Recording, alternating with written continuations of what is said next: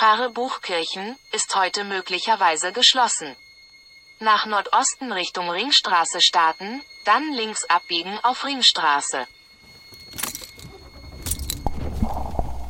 Bis zuletzt hat die Lisa die Hoffnung gehabt, dass ihr die Politik oder irgendwer hilft, dass das durchziehen kann, dass das Gesetz wird, dass bedrohte Ärzte das, den Schutz bezahlt kriegen. Bis zuletzt hat es das gehofft. Tausende Menschen haben gestern in Graz, Linz, Wels und auch in Wien Abschied von der Ärztin Lisa Maria Kellermeier genommen. Sie war bekannt geworden, weil sie Morddrohungen von Impfgegnern und Corona-Leugnern öffentlich gemacht hatte. Nach 500 Metern rechts abbiegen auf Hauptstraße. Irgendwann im Juni hat sie schon einmal in einem Gespräch gesagt, manchmal habe ich das Gefühl, ich sollte mich einfach umbringen. Und ich habe schon gesagt, äh, äh, nein, das, das machen Sie aber ganz sicher nicht, Frau Doktor, weil ich meine, wir brauchen Ärztinnen und gute Ärztinnen in diesem Land und Sie werden sie jetzt nicht einschüchtern lassen von ein paar Wahnsinnigen und von irgendwelchen kranken Briefschreibern.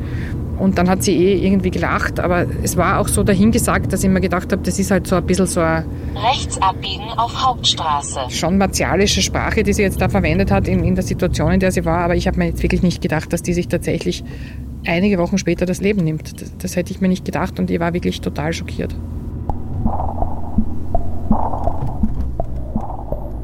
Lisa Maria Kellermeier.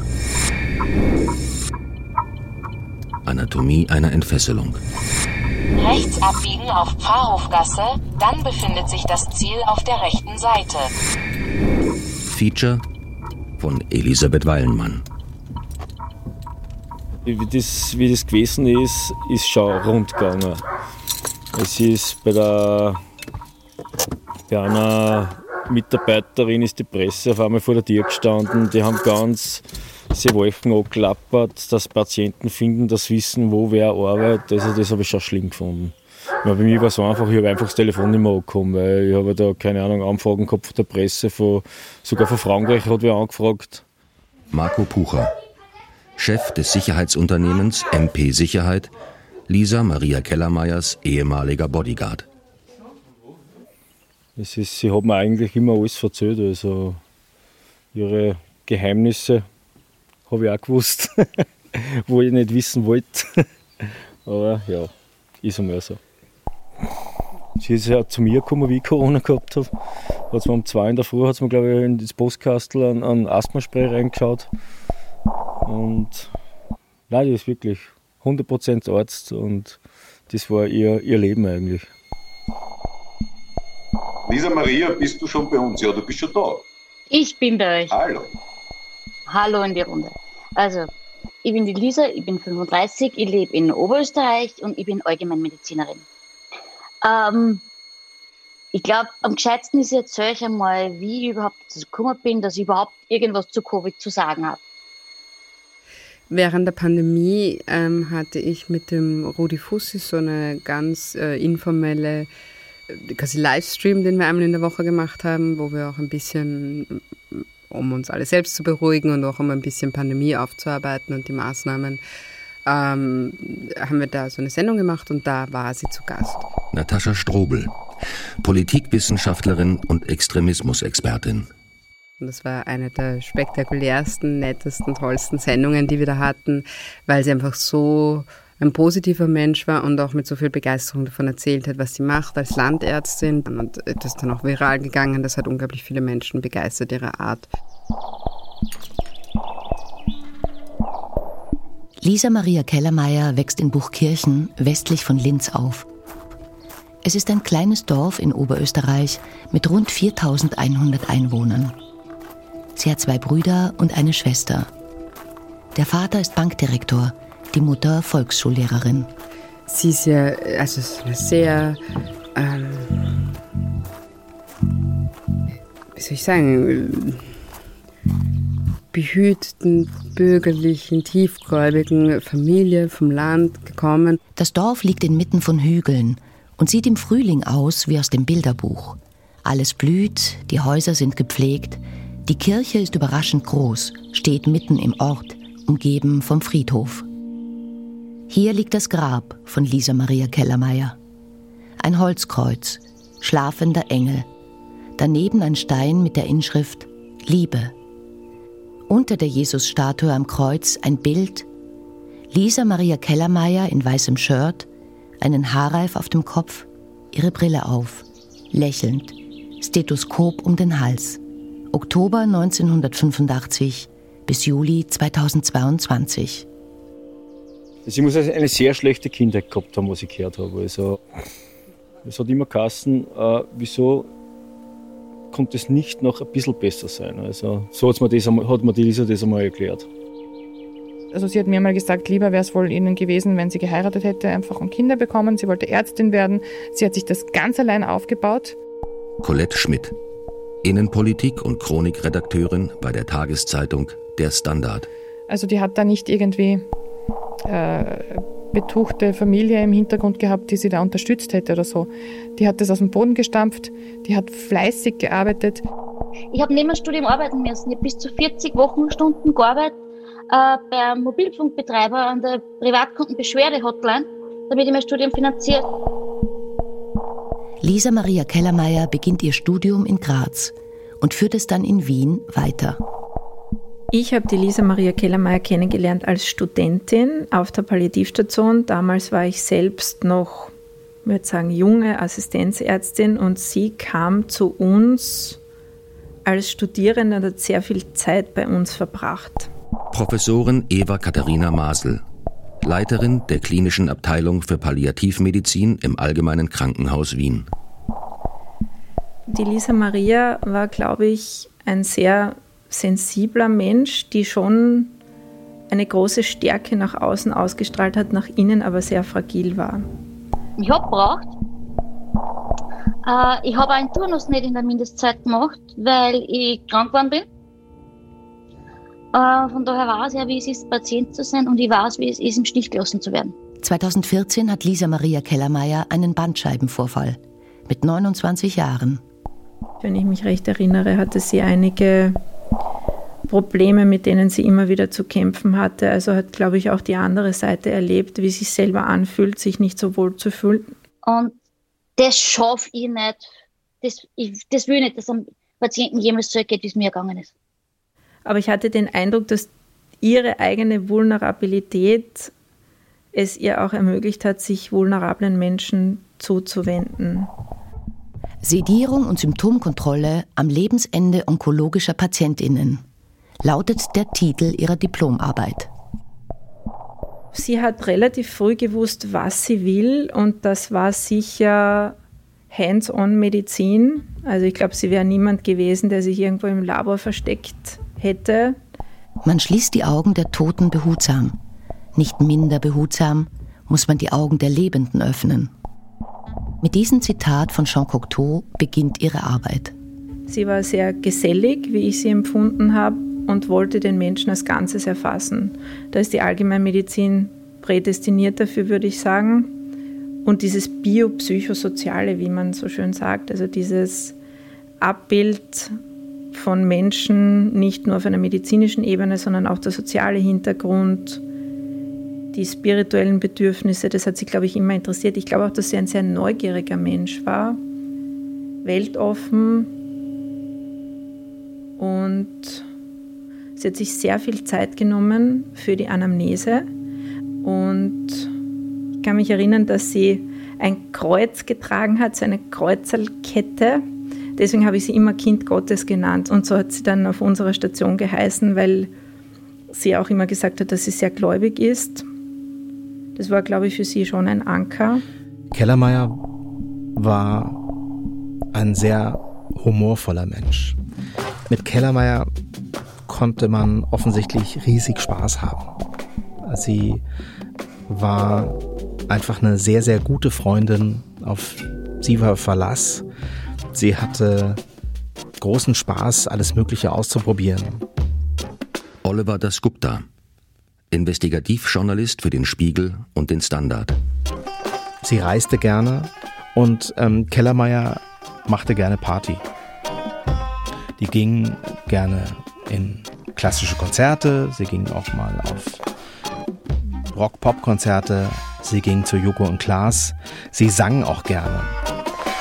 Zu den Aufzeichnungen des deutschen Komikerduos Joko und Klaas fuhr sie so oft, dass man sie dort erkannte. Und ähm, ein Karaoke-Auftritt blieb ihrem Freundeskreis besonders in Erinnerung. Das war, als sie My Way sang, also dieser bekannte Sinatra-Song. Ähm, und das, das wirkte für ihre Freunde eigentlich wie der Song ihres Lebens. Sie war ungewöhnlich. Sie hat viele Dinge anders gemacht. Sie ist aus ihrem dann doch sehr katholisch-ländlichen Milieu ausgebrochen. Ähm, niemand hat ihr zugetraut, dass sie mal Ärztin wird. Sie hat's geschafft. Und sie twitterte über den European Song Contest, über Konzertbesuche bei der oberösterreichischen Sängerin Ina Regen und ab 2020 dann regelmäßig über die Pandemie und deren Auswirkungen. 13. März 2020. Wenn man sieht, wie viel Klopapier die Leute wegen Covid-19 kaufen, könnte man meinen, es wäre ein Durchfallerreger. Wie die Pandemie begonnen hat, da war ich Reha-Ärztin in Bad Ischl. Also das Maximum an Idylle, was es nur gibt. Also richtig kitschig. Äh, plötzlich kommt da so ein Virus daher und der erste Lockdown bricht über uns herein. Und die Ärztekammer schickt ein Mail aus, sie suchen Freiwillige für einen Corona-Visitendienst in Oberösterreich. Äh, mein Chef hat mir damals erlaubt, dass ich mich melde. Wir haben aber so die ersten Patienten gehabt und das Krankheitsbild ein bisschen, bisschen besser verstehen gelernt. Für mich war klar, ähm, mein Platz ist nicht mehr in der Reha. Äh, ich werde woanders sinnvoll eingesetzt. Hab dann den ganzen Herbst fast ausschließlich diese Corona-Dienste gemacht. Während dieser vielen Dienste stellt Lisa Maria Kellermeier fest, dass ein Asthmaspray Linderung bei Covid-Symptomen verschafft. 11. Februar 2021. Ja, es funktioniert, weil ich es selbst bei einer vierstelligen Zahl an symptomatischen Covid-19-PatientInnen gesehen habe. Der Spray heißt Budesonid. Also, dass ich das gesehen habe, liegt in keiner Weise daran, dass ich besonders gescheit war, sondern nur, dass ich besonders viel kackelt habe. Sie verschreibt den Spray ohne Zulassung, stellt ihn in einer Zoom-Konferenz KollegInnen vor. Eine Oxford-Studie mit wenigen ProbandInnen bestätigt im April 2021 die Wirkung des Medikaments. Lisa Maria Kellermeier fühlt sich nicht ernst genommen. Immerhin hatte sie den Spray schon Monate vor dieser Studie mit einem weitaus größeren Probandinnenzirkel probiert und empfohlen. 11. April 2021. Jetzt muss ich mal was loswerden. Und bitte jede Einzelne und jeden Einzelnen, das hier zu Ende zu lesen, um dann folgende Frage zu beantworten. Liegt es daran, dass ich a. eine Frau bin, b. jung bin, c. nur eine Allgemeinmedizinerin bin, d. alle Antworten sind richtig? Oder anders formuliert, hätten wir Menschenleben retten können, wenn ich ein älterer Herr wäre? Die häufigste Antwort, die ich gekriegt habe, war, das ist die Kombination. Ich bin eine Frau, ich bin jung und ich bin nur Allgemeinmedizinerin. Äh, nachdem ich dieses Posting abgeschickt habe, haben sie ja auch sehr viele Patientinnen und Patienten bei mir gemeldet. Das waren jetzt intensive Nächte über Videotelefonie. Der erste Chatverlauf war so: Guten Abend, Frau Dr. Kellermeier. Das war, wie gesagt, am 19. April 21 um 11.30 Uhr am Abend. Simon Knebel, Programmierer. Meine Mutter ist seit gestern positiv, am Donnerstag noch negativ gewesen. Ich will natürlich alles Mögliche tun, um einen schweren Verlauf zu verhindern. Wie kann ich Ihren Hausarzt davon überzeugen, ein Budinosid-Rezept auszustellen? Verzeihen Sie, wenn, Sie, wenn ich Sie so störe, aber ich folge Ihnen hier schon länger und dachte, ich probiere es auf diese Art.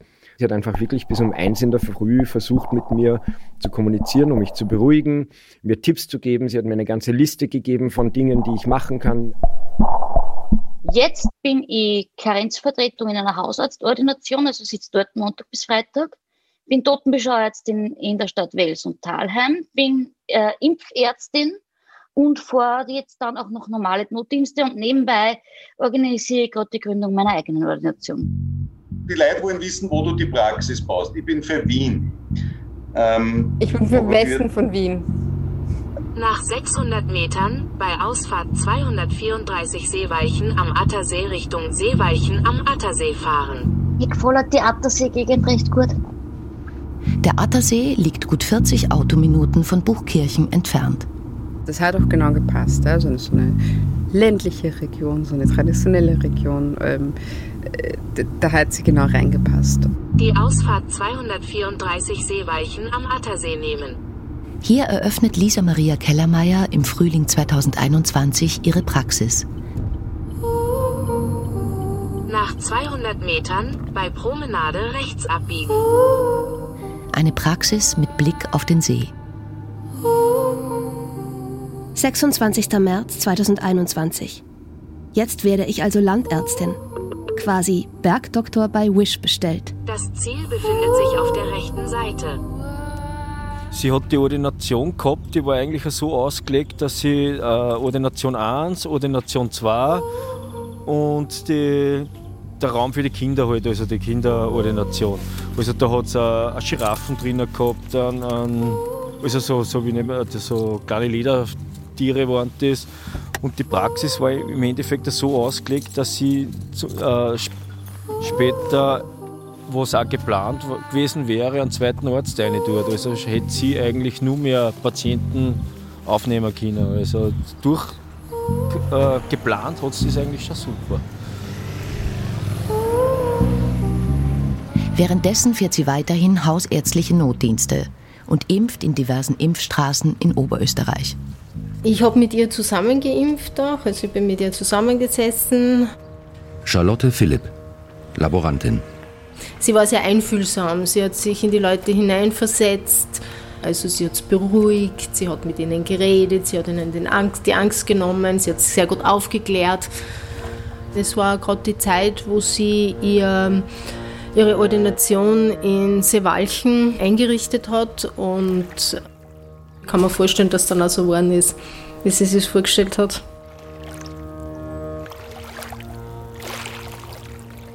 Wir sind das Volk!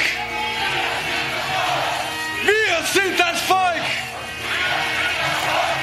Zur selben Zeit versammeln sich in Wien jeden Samstag Corona-Maßnahmen-GegnerInnen, um lautstark ihren Unmut zu zeigen. Wenn man sich das anschaut, diese Demonstrationen, die sind ja teilweise busweise aus den Bundesländern nach Wien gekommen.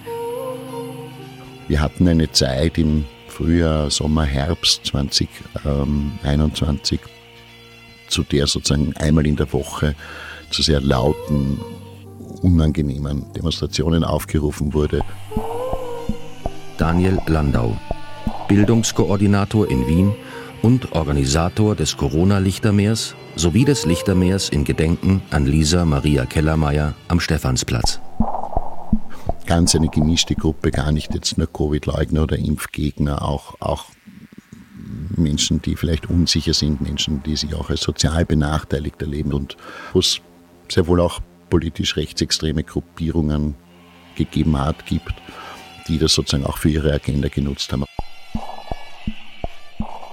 Wir haben eine sehr breite Szene gesehen, die regelmäßig ihren Protest und ihren Unmut gegenüber diesen Maßnahmen zum Ausdruck brachten auf den Straßen. Und wir haben gesehen, dass da auch Extremistinnen und Extremisten darunter waren, die versucht haben, diese Proteste für sich zu vereinnahmen, um quasi ihre Ideologie, die meistens im rechtsextremen Spektrum zu finden war, auch zu versprühen und Leute natürlich ins eigene Boot zu holen. Omar Haichabi Pirchner Leiter der Direktion Staatsschutz und Nachrichtendienst DSN. Und das war das, was uns als Verfassungsschutz Sorge bereitet hat, weil wir gesehen haben, wie hier Radikalisierung versprüht wird und wie hier verzweifelte Leute versuchen, ihren Protest quasi kundzutun und dadurch äh, die Radikalisierung zunimmt. Ich glaube, über zwei Jahre lang war ich in diesen Kanälen drin. Simon Knebel, der Programmierer, dessen Mutter Lisa Maria Kellermeier online betreut hatte. Ich weiß zum Beispiel auch aus diesen Kanälen, dass sich damals sehr viele Menschen bewaffnet haben. Also die haben wirklich geglaubt, wir machen jetzt einen auf January 6 wie in Amerika, also stürmen das Kapitol oder das Parlament oder was auch immer und reißen die Staatsmacht an uns. Also es hat solche Diskussionen gegeben, ähm, bis hin zu äh, Krankenhauseinfahrten blockieren, weil Menschen dort verimpft wurden.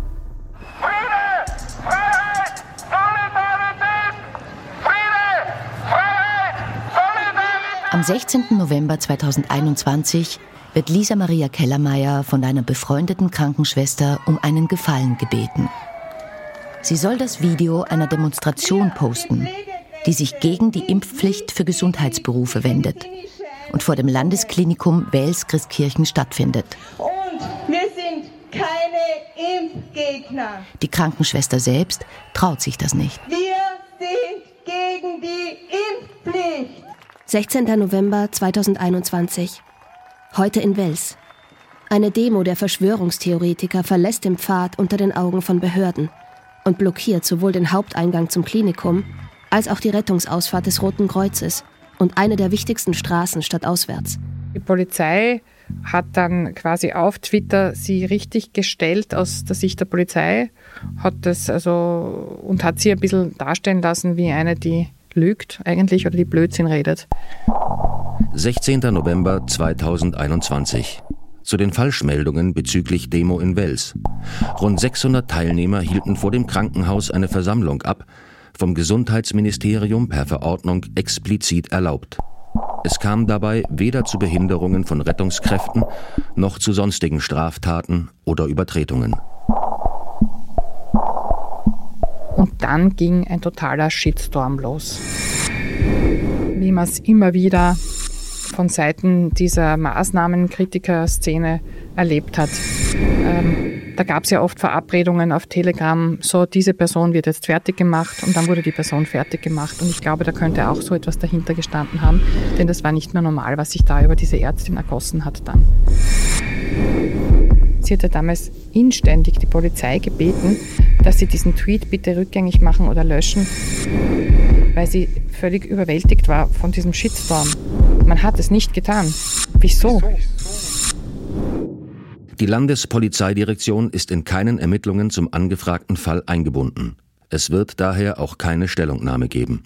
Und was sie wirklich sehr mutig gemacht hat, ist, diese Drohungen öffentlich zu machen. Ähm, eine Strategie, zu der ich auch geraten habe. Äh, weil wenn wir damit zurechtkommen müssen, dann müssen andere Leute auch damit zurechtkommen. 21. November 2021. Alle Beleidigungen, Beschimpfungen und Belästigungen werden ausnahmslos anwaltlich abgemahnt. Ich kenne da kein Pardon. Gelebte Eigenverantwortung für das, was ihr online von euch gebt. Hallo, du dummes Stück Scheiße. Du kannst ja gerne mit Anwälten drohen. Aber kriegen werdet ihr mich sowieso nicht. Stattdessen habe ich beschlossen, dich zu kriegen. Es folgen detaillierte Mordbeschreibungen. Im Betreff steht, ich werde dich hinrichten. Unterschrieben mit Auf bald, dein Klaas. Diese E-Mail vom November 2021 bringt Lisa Maria Kellermeier bei der oberösterreichischen Landespolizei zur Anzeige. Ich dachte, wenn jemand in, in diesem Ausmaß bedroht wird, wenn hier Bluttaten angekündigt werden per E-Mail, dass es dann sowas wie eine, eine Art Polizeischutz gäbe. Das weiß ich ist besser, sowas gibt es nicht. Drohung ist ja ein Delikt, was nur ein Äußerungsdelikt ist, wo noch nichts passiert ist. Chan Cho-Yun, Rechtsanwalt. Also ganz oft sagt die Polizei, ist doch nur eine Drohung, ist ja noch keiner vorbeigekommen, da machen wir nichts, gar nichts. Im Fall Kellermeier reden wir äh, von einem Vorwurf der Bedrohung nach 241 StGB. Das ist ein ganz ähm, niederschwelliger Vergehensvorwurf und keine schwere Straftat. Sebastian Büchner, Oberstaatsanwalt, Pressesprecher und Leiter der Pressestelle der Berliner Strafverfolgungsbehörden.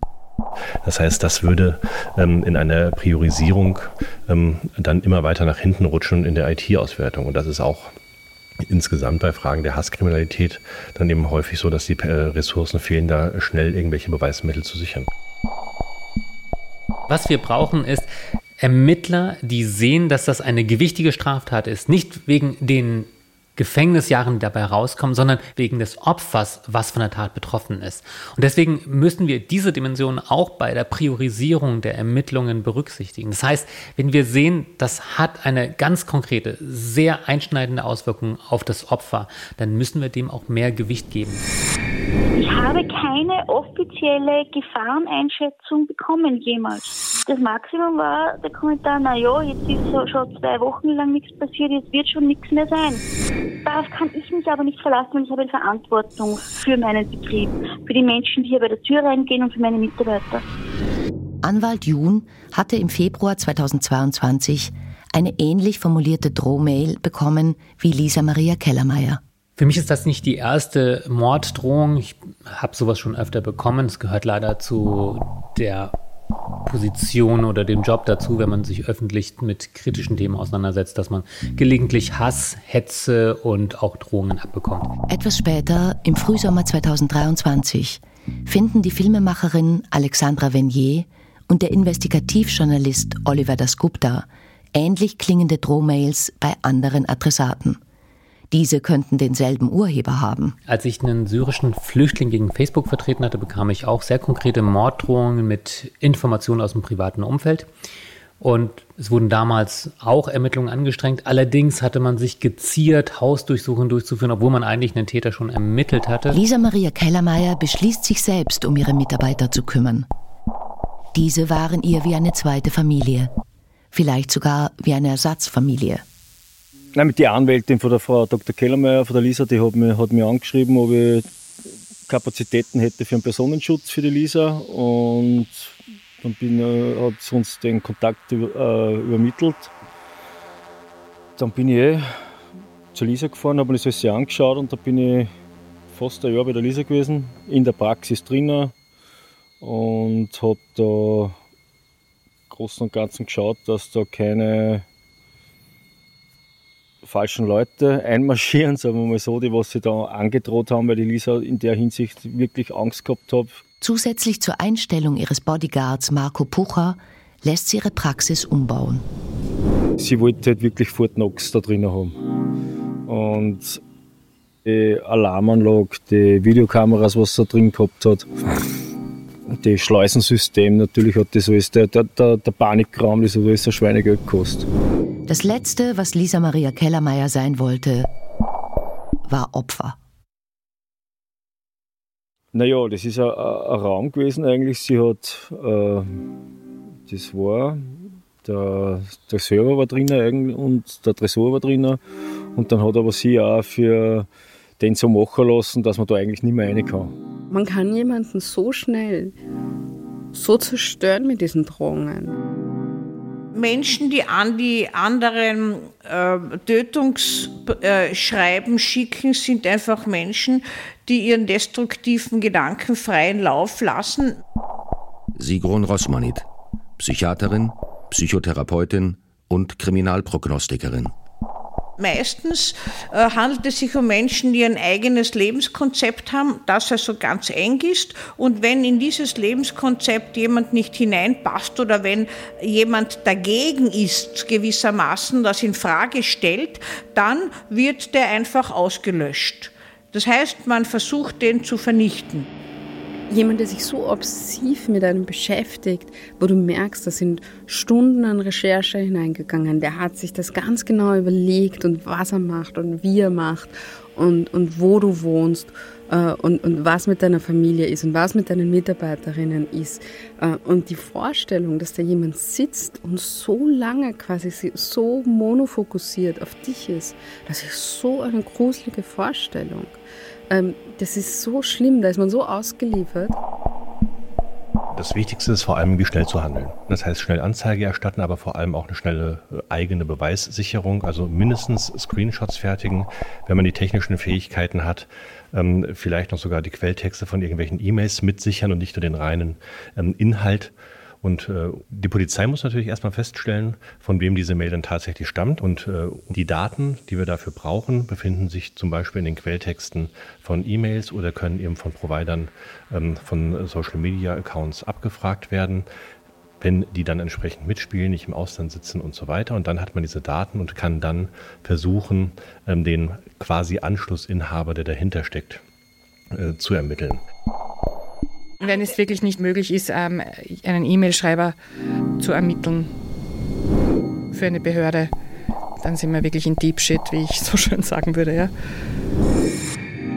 Also es gab sicherlich eine, eine Unglückskette auf Behördenseite. Die Oberösterreicher haben zuerst Dienst nach Vorschrift gemacht. Die Justiz hat nicht so wirklich Elan beim Ermitteln gezeigt. Und die haben die Sache unterschätzt, einfach laufen lassen. Ist ja nicht so schlimm. Und das Ganze hat sich auch nicht geändert, nachdem diese zweite Mail, diese, diese zweite Massakerfantasie bei Frau Dr. Kellermeier eingetroffen war. Das ist, wie gesagt, ich kenne die Brief. Sie hat mir immer zwei in der Früh oder irgend sowas hat mir angerufen, wie der Glaswolf den zweiten Brief geschrieben hat. Da hat sie wieder mal schlafen können, schaue in der Nacht die E-Mails nach und lese das von Glaswolf. Dann hat sie mich gebeten, dass ich sofort runterkomme zu, zu ihr. Jetzt bin ich immer zwei in der Früh runtergefahren und habe bis, bis eingeschlafen ist, halt, habe ich die in der Früh, nein, bin ich gar nicht mehr heimgefahren, glaube ich, oder? Nein, ich bin die ganze Nacht unten geblieben, ja. Halt, weil sie hat wirklich Angst gehabt, sie hat nicht schlafen können. Da haben wir noch Zeit geredet. Und irgendwann ist dann eh einmal eingeschlafen. Und dass sie natürlich immer nervöser geworden ist und immer kreischender wahrscheinlich zur Polizei gegangen ist, ist kein Wunder. Sie hat Angst bekommen, langsam. Ja. Und die Polizei hat das gar nicht ernst genommen. Und in meinen Augen ähm, auch, auch medial, das heißt öffentlich, sie bloßgestellt. Und allein das darf ein Schutzorgan schon mal niemals tun. 29.01.2022 Mittagsjournal die Ermittlungen gegen einen unbekannten Täter laufen, heißt es von der Polizei in Oberösterreich, dass die Behörden zu wenig unterstützen. Diesen Vorwurf weist der Sprecher der Landespolizeidirektion David Furtner zurück. Das mag das Opfer vielleicht subjektiv so empfinden, entspricht aber ganz sicher nicht den Tatsachen. Die betroffene Ärztin wurde nicht stunden, sondern tagelang von der Polizei betreut. Äh, auch der Bezirkspolizeikommandant und das sogar das Landesamt für Verfassungsschutz und Terrorismusbekämpfung hat sich um diesen Fall angenommen. Damit es Personen Schutz gibt, müssten die Drohungen konkreter sein, erklärt der Polizeisprecher. Die Drohung war ja von Anfang November bisher wurde Gott sei Dank die Drohung nicht umgesetzt. Die Polizei, wie gesagt, betreut die Ärztin ganz engmaschig. Es wäre halt immer gut, wenn potenzielle Opfer sich auch an die Abmachungen mit der Polizei halten und etwa nicht den Weg in die Medien suchen. Auch ihre Standesvertretung, die Ärztekammer Oberösterreich, lässt ihr über die Medien ausrichten, dass man ihre Praxis in Seewalchen schnell nachbesetzen könne. Das Problem ist nicht die Lisa Maria gewesen, das Problem waren die Leute, die äh, ihr das geschrieben haben. Und nichts rechtfertigt das, ähm, diese Drohungen, die sie bekommen haben. Nichts. Ja. Selbst wenn sie, was sie nicht war, aber selbst wenn sie der unguteste, nervigste Mensch auf dieser ganzen Welt gewesen wäre, solche Drohungen sind nicht rechtfertigbar. Man hat ihr empfohlen, still zu sein.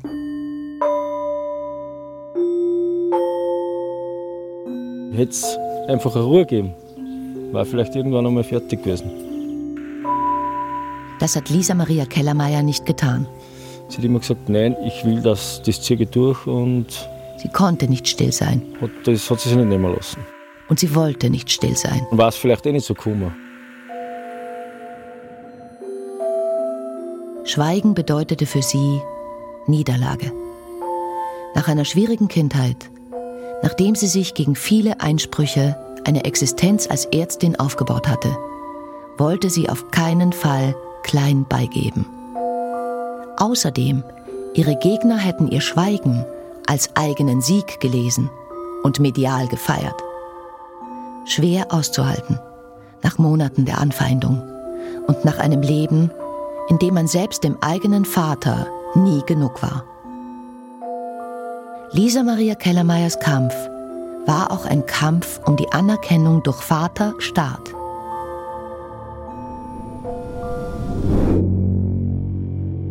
Ich will jetzt keine, ähm, der Polizei sicher keine Schuld oder so zuschieben, nur meines Ermessens nach, die Menschen, die die Frau Kellermeier bedroht haben, waren keine Vollprofis.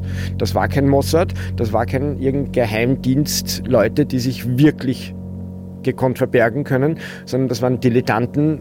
Nach Monaten ohne Ermittlungsergebnisse meldet sich eine junge Frau bei ihr. Also wenn eine, ihr Name, also 25-jährige Nella, äh, die bereits kennt, wird das unser Staatsschutz hoffentlich auch kennen. Nella bezeichnet sich selbst als Hacktivistin, eine Kombination aus Hackerin und Aktivistin. Ich war zuvor auf Instagram aktiv gewesen und bin dann auf Twitter gewechselt und war da noch relativ frisch. Ein paar Follower, die mich halt eben bereits kannten, haben mich dann auf äh, Kellmeier aufmerksam gemacht, dass da aktuell ähm, ein neuer Fall wäre, wo ich eventuell in intervenieren könnte. Und dann hat sich die Kellmeier bei mir gemeldet, hat mir dann alle Informationen zugeschickt über E-Mail. Und beim Durchschauen habe ich relativ schnell festgestellt, dass die Verfasser einen Klarnamen benutzt haben, den bekannten Klaas. Und habe dann auch erstmal geschaut, warum dieser Name gefallen ist. Und bei äh, kurzer Recherche ist mir dann eben festgestellt, dass sehr viele Fake-Accounts erstellt worden sind im Namen von Klaas, wo auch auf seinen Twitter-Account verwiesen wurde und ähm, auch alle Personalien geleakt worden sind. Ich habe ihn dann kontaktiert und er hat mir dann eben bestätigt, dass er seit längerem mit einer gewissen rechten Bubble auf Twitter in Konflikt geraten ist und äh, sie ihn dann eben gedoxt haben. Doxing bedeutet das Sammeln von personenbezogenen Daten zum Zwecke der Veröffentlichung. Und er hat mir dann die gewissen Personen genannt, die ihn da terrorisieren. Und dann habe ich angefangen, mich eher auf sie zu fokussieren. Und ähm, habe dann ein U-Boot in einem Chat von dieser Bubble gehabt, wo wir relativ schnell feststellen konnten, dass sie äh, meine Kommentare und den Fall auf sich beziehen, die haben dann immer weiter geschrieben und geschrieben und für uns war das dann auch klar gewesen, ähm, dass wir auf der richtigen Fährte sind und haben dann auch angefangen, diese ganzen Chats zu vergleichen, was die Schreibweise angeht, die Methodiken angeht und wir fanden da auch einfach unfassbar viele Parallelen und habe das dann auch alles zusammengefasst. War eine Sache von, ähm, wenn man es zusammenrechnen würde, zwei Tagen ungefähr, genau. Also grundsätzlich möchte ich sagen, dass es sehr wohl auch Schutzmaßnahmen für die Frau Dr. Kellermeier gegeben hat. Es wurden unmittelbar nach, dem, nach der ersten Drohung im November 2021 auch regelmäßige Bestreifungen und Kontaktaufnahmen mit ihr durchgeführt von der Landespolizeidirektion Oberösterreich. Und äh, im Zusammenhang mit den Angaben von der Hektivistin kann ich sagen, ja, das stimmt. Wir waren mit ihr auch im Austausch mehrmals, um die von ihr angesprochenen Ermittlungen auch nachvollziehen zu können. Nach dem Eintreffen der zweiten Drohmail von Klaas wurde der Fall Kellermeier von der Direktion Staatsschutz und Nachrichtendienst, kurz DSN, betreut. Lisa Maria Kellermeier beschreibt dessen Leiter Omar Heichavi Pirchner als jemanden, der sich nicht zu schade war, zum Hörer zu greifen und mich anzurufen. Da hat dieser Behördenleiter höchstpersönlich sich stundenlang ans Telefon gehängt und ähm, Frau Dr. Kellermeier betreut. Und das hat sie mir selber auch gespiegelt, als ich sie beide Male besucht hatte. Ähm, Hijavi Pirchner scheint die richtige Wortwahl gewählt zu haben. Und hier ist die Schwierigkeit in der Sache. Als äh, Polizeibehörde sind wir auch verpflichtet, dem Legalitätsprinzip in Österreich nachzukommen. Das heißt, die Polizei darf in Österreich nur die Dinge tun, die im Gesetz auch explizit als erlaubt für die Polizei angeführt sind. Äh, die von ihr durchgeführten Tätigkeiten beziehen sich teilweise auf Open-Source-Ressourcen, aber teilweise auch auf Daten, die aus gestohlenen oder geleakten äh, Dateninhalten kommen und das ist der Polizei beispielsweise nicht erlaubt. Sie hat beispielsweise auch angeführt, dass sie zur Ermittlung sogenannte U-Boots verwendet hat. Auch das ist etwas, was die Polizei in Österreich aufgrund der Gesetzeslage nicht durchführen darf. Es ist völlig nachvollziehbar, dass Ermittler immer nach neuen Befugnissen fragen. Und ja, es würde denen helfen, wenn sie zum Beispiel eine Vorratsdatenspeicherung hätten, wenn sie leichter durchsuchen dürften, wenn sie Trojaner installieren dürften. Aber wir könnten mit den bisherigen Mitteln in diesem Fall schon ganz, ganz viel erreichen. Denn man braucht nur eine Suchmaschine, man muss ein paar Profile zusammensetzen, Indizien verfolgen. Das sind Dinge, für die bräuchte man keine Befugnisse, denn jede 25-jährige Aktivistin oder jemand, der sich ein bisschen mit Netzwerken auskennt, kann so etwas schon ermitteln. Will deswegen nicht sagen, dass es unnütz ist, weitere Befugnisse einzuräumen. Es gibt durchaus einige Lücken noch in den Regulierungen, weil unsere Gesetze auch dort natürlich nicht so besonders modern sind. Aber das ist nicht der springende Punkt und es ist trotzdem auch heute schon möglich, Täter zu ermitteln. Und äh, die von ihr dargelegten Ermittlungsschritte konnten wir leider so nicht nachvollziehen. Das heißt, wir sind nicht zu dem Tatverdacht gekommen, den sie geäußert hat. Wir haben das mehrmals geprüft, aber leider mit keinem positiven Ergebnis. Ein Verdacht führt in die vermutlich rechtsextreme Berliner Szene. Im Januar 2023 wird die Staatsanwaltschaft Berlin, die nach dem Suizid von Lisa Maria Kellermeier die Ermittlungen wieder aufgenommen hatte, das Verfahren einstellen. Der Täter kann nicht verifiziert werden. Also ich weise in den letzten Wochen und Monaten immer wieder darauf hin, dass äh, im Bereich der Digitalisierung die geltende Rechtslage, an die sich die Polizei zu halten hat, und hier gehört auch der Staatsschutz oder der Verfassungsschutz dazu, dass das derzeit nicht ausreichend ist. Warum? Weil äh, wir eine entsprechende Adaptierung benötigen würden. Wenn man zum Beispiel an die Strafprozessordnung denkt, dann ist die zuletzt im Jahr 2002 reformiert worden. Und wenn man bedenkt, welchen digitalen Fortschritt wir seit 2002 haben, dann liegt auf der Hand, dass uns diese Rechtslage heute in den Ermittlungen nicht mehr weiterbringt. Warum? Weil das Gegenüber, das kriminelle Gegenüber bei uns, sich an keine Rechtslage hält, alle technisch zur Verfügung stehenden Mittel verwendet und äh, wir damit quasi nicht das Auslangen finden, um Ermittlungen positiv zum Abschluss zu bringen in dem Fall. Alle fanden, dass mir geholfen werden sollte, aber getan hat halt niemand etwas. Lisa Maria Kellermeier im Juni 2022. Der ehemalige, damals schon ehemalige Gesundheitsminister Anschober, der war auch einer von ihren ähm, Unterstützern am Schluss und hat mit ihr geredet und hat versucht, ihr zu helfen. Aber sonst habe ich da nicht genug mitbekommen.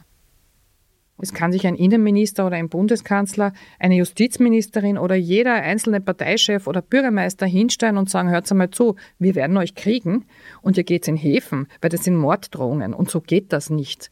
Und so jemand hat hier nichts verloren. Und ihr könnt euch nicht, weil ihr euch nicht impfen lassen wollt oder was gegen Masken habt, so aufführen. Das geht nicht. Einfach ganz klare Kante. 27. Juni 2022. Ordination bis auf weiteres geschlossen. Liebe Patientinnen und Patienten, seit mehr als sieben Monaten bekommen wir in unregelmäßigen Abständen Morddrohungen aus der Covid-Maßnahmengegner- und Impfgegnerszene.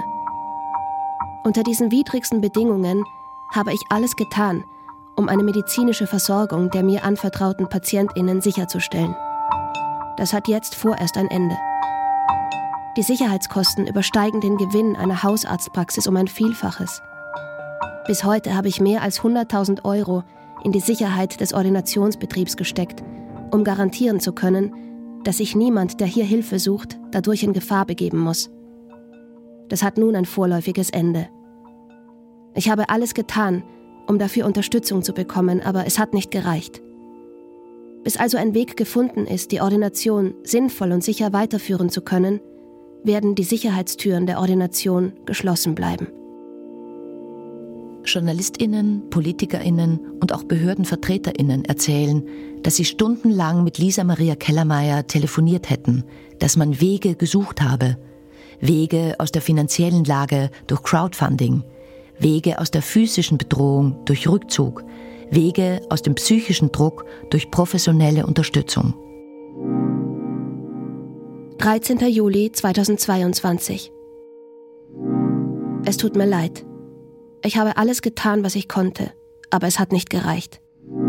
Die Ordination wird nicht wieder aufsperren. Nach einem langen Gespräch des ganzen Teams ist klar geworden, dass ein Teil davon nicht wieder zurückkommen wird. Es war alles zu viel. Ich habe die Reißleine zu spät gezogen.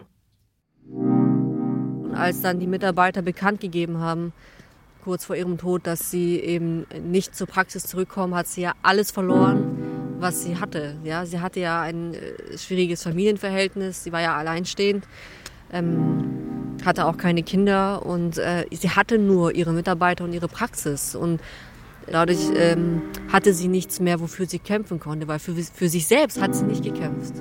Ja, sie hat es immer nur für andere gemacht. Sie hat auch immer nur davon gesprochen, ich hoffe, den anderen wird sowas nicht passieren. Ich hoffe, meinen Mitarbeitern passiert nichts. Kellermeier sagte mir, aber auch ihrem Umfeld, dass nach ihren Berechnungen nach der Schließung ihrer Praxis es in absehbarer Zeit ähm, zu einer Privatinsolvenz kommen dürfte. Und nach ihren Berechnungen wäre das im Oktober der Fall gewesen. Bei unserem letzten Telefonat, wenige Stunden vor ihrem Tod, habe ich dann auch argumentiert, ja, wenn sie bis dahin was auf die Beine stellen wie Crowdfunding, dann dürfte das doch klappen. Sie hat mich dann einfach reden lassen und ähm, ich habe dann um kurz nach Mitternacht ähm, das Gespräch beendet. Ich war sehr müde. Und deshalb sagte ich Frau Dr. Kellermeier, lassen Sie uns doch einfach morgen weiter telefonieren. Ich muss jetzt, ich muss jetzt langsam schlafen. Und hat sie gesagt, ja, okay. Ich habe gesagt, wann wäre es Ihnen recht? Und ähm, sie sprach dann noch von einem Arzttermin am Nachmittag und dann hat sie gesagt, ja, rufen Sie einfach vormittags an. Ja, und deswegen war ich auch so sicher, in der Nacht passiert nichts. Also ich konnte es nicht glauben. Ich, ich habe das dann über Twitter gesehen und ich habe dann, das erste, was ich geschrieben habe, war nein, nein, nein. Da bin ich direkt zusammengebrochen. Also ich, für mich war das ähm, nicht begreifbar. Also mir ging es dann echt schlecht. Ja. Ich war geschockt, unfassbar traurig. Äh, und ich habe aber dann sofort gemerkt, dass die dass die Leute beginnen, gegen sie zu schreiben. Und so diese, äh, die, die depressive, hochverschuldete, quasi, ja, kein Wunder. Und dann habe ich mich noch während dieser ersten Trauerphase hingesetzt und versucht, quasi, dass, dass ihr Ansehen nicht so beschmutzt wird gleich, also in dem, in dem Tag, wo sie gestorben ist, in, in den Stunden nach ihrem Tod. Online geht der Hass gegen Lisa Maria Kellermeier weiter. Diese Leute, die diese Drohungen schreiben, beobachten einen online und schauen dann immer quasi, was kann dich am meisten verletzen? Ja? Wo ist dann wo ist eine offene Flanke, wo ist eine weiche Stelle? Und da gehen sie dann rein. Selbst die am Stephansplatz für Lisa Maria Kellermeier aufgestellten Kerzen, Blumen und Bilder werden zerstört. Und als sie gesehen haben, dass mich das so mitnimmt äh, mit der Lisa Maria, ähm, hat es dann begonnen mit einer Mach die Kellermeier. Ja, also quasi bring dich selbst um. Äh, und das habe ich dann bekommen und da habe ich dann echt Pause machen müssen. Fakt ist, hätte der Klaas Wulf das E-Mail nicht geschrieben, wird die Lisa Kellermeier heute noch die Praxis führen. Also, naja, jetzt sind wir am Friedhof. Mich, mich würde es wirklich interessieren, wer das ist. Ja. Ich glaube nicht, dass, dass das aus der rechten Szene rauskommt. Dieser Neonazi in Berlin scheint es nicht gewesen zu sein. Aber auszuschließen ist es nicht, dass er die Identität des Täters kennt. Vor kurzem wurde die Dokumentation von Alexandre Venier und Oliver Dasgupta ausgestrahlt. Danach wurden die Ermittlungen neu aufgenommen. Es wurde auch seitens der Journalisten ähm, ein linguistisches Gutachten ähm, übermittelt, ähm, das Anhaltspunkte dafür gibt, dass Urheber der Mails auch derselbe Urheber ist äh, wie bei Hassmess, die in einem Verfahren der Staatsanwaltschaft Würzburg eine Rolle spielen. Und deshalb sind wir da jetzt an dem Punkt, ähm, dass wir jetzt uns mit der Staatsanwaltschaft Würzburg ähm, einigen, wo wir die Ermittlungen, die weiteren Ermittlungen zusammenführen um zu gucken, ob sie dann eben auch aus einer Gesamtschau äh, dann eben doch nochmal Anhaltspunkte dafür ergeben, einen Beschuldigten wirklich namhaft zu machen. Anwalt Jun scheint von demselben Menschen Drohmails bekommen zu haben wie Lisa Maria Kellermeier. Nach der Ausstrahlung der Filmdokumentation melden sich bei Oliver Dasgupta weitere Menschen, die Mails mit sehr ähnlichen Inhalten und Formulierungen erhalten haben. Dieser Täter der scheint ein Muster zu haben. Der, der sitzt offensichtlich in seinem persönlichen Splatter-Horrorfilm, in dem er die Hauptrolle spielt und schreibt da seine Fantasien nieder, seinen Hass. Es gibt ganz klar eine sexuelle Komponente. Und ähm, ich vermute, dass der Täter aus Norddeutschland kommt. Möglicherweise gibt es ja einen Konix zur Gamer-Szene. Und ich glaube, es ist auf jeden Fall ein Mann. Und ich glaube, dass er eigentlich alleine ist. Und ich glaube, er hat einen ausgeprägten Spieltrieb, einen sehr grausamen. Und ja, ich hoffe, wir finden einfach mehr von ihm, weil jede weitere Schriftprobe bringt uns ein bisschen seine Identität näher. Ich erinnere mich noch, dass eben auch in diesem letzten Gespräch, das wir persönlich da am Attersee fuhrten, Sie zuallererst einfach nur gesagt haben, Gottes Willen, meine Patientinnen, wie ist das? Ich habe jetzt die Ordination so lang geschlossen, wer wird sich um die kümmern? Wichtig wäre, dass alle Beteiligten miteinander sprechen und das tun, was sie medial angekündigt hatten. Aufarbeiten. Das Zweite ist schon auch eine gewisse Sturheit und, und, und Konsequenz, durchaus aufmüpfig. Sie konnte im eigentlich sehr feinen Sinn des Wortes durchaus auch lästig sein. Wichtig wäre, dass die rechtlichen Rahmenbedingungen für Bedrohungen im Netz überarbeitet und schnell angepasst werden. Dass man Hass im Netz ernst nimmt. Gesellschaftlich, als persönliche Bedrohung und als Aufgabe des Staates. Und ein drittes Element, das scheint mir jetzt gerade auch im Nachhall am allerwichtigsten, wenn ich sage, sie darf nicht verstummen und sie soll nicht verstummen, dann habe ich ganz fest in meinem Herzen verankert, wie gern sie selbst gelacht hat, immer wieder auch über großartige Blödsinnigkeiten. Wenn das gelingen würde, könnte man von einem gesellschaftspolitischen Vermächtnis Lisa Maria Kellermeyers sprechen. Und ich glaube, was wir sozusagen auch als Nachlass mitnehmen könnten, ist das Bewusstsein, dass man, dass man auch lachen soll, wenn man an sie denkt.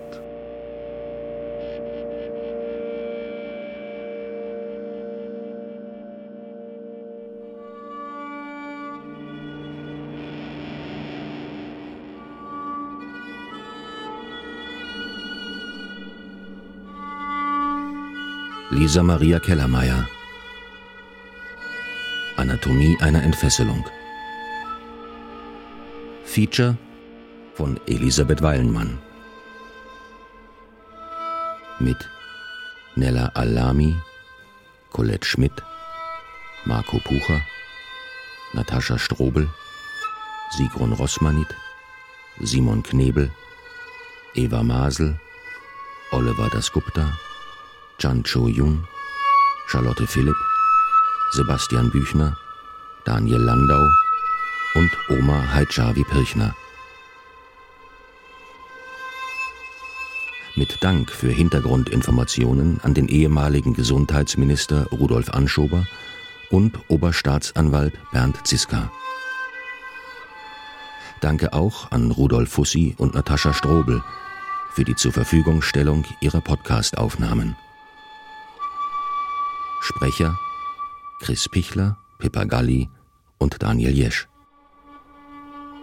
Ton und Technik Gerhard Wald, Thomas Rau und Sabine Klunziger. Geige Matthias Jakisic. Regie Elisabeth Weilenmann. Redaktion Michael Lissek. Produktion Südwestrundfunk gemeinsam mit dem österreichischen Rundfunk, Deutschlandfunk Kultur und dem Norddeutschen Rundfunk 2023.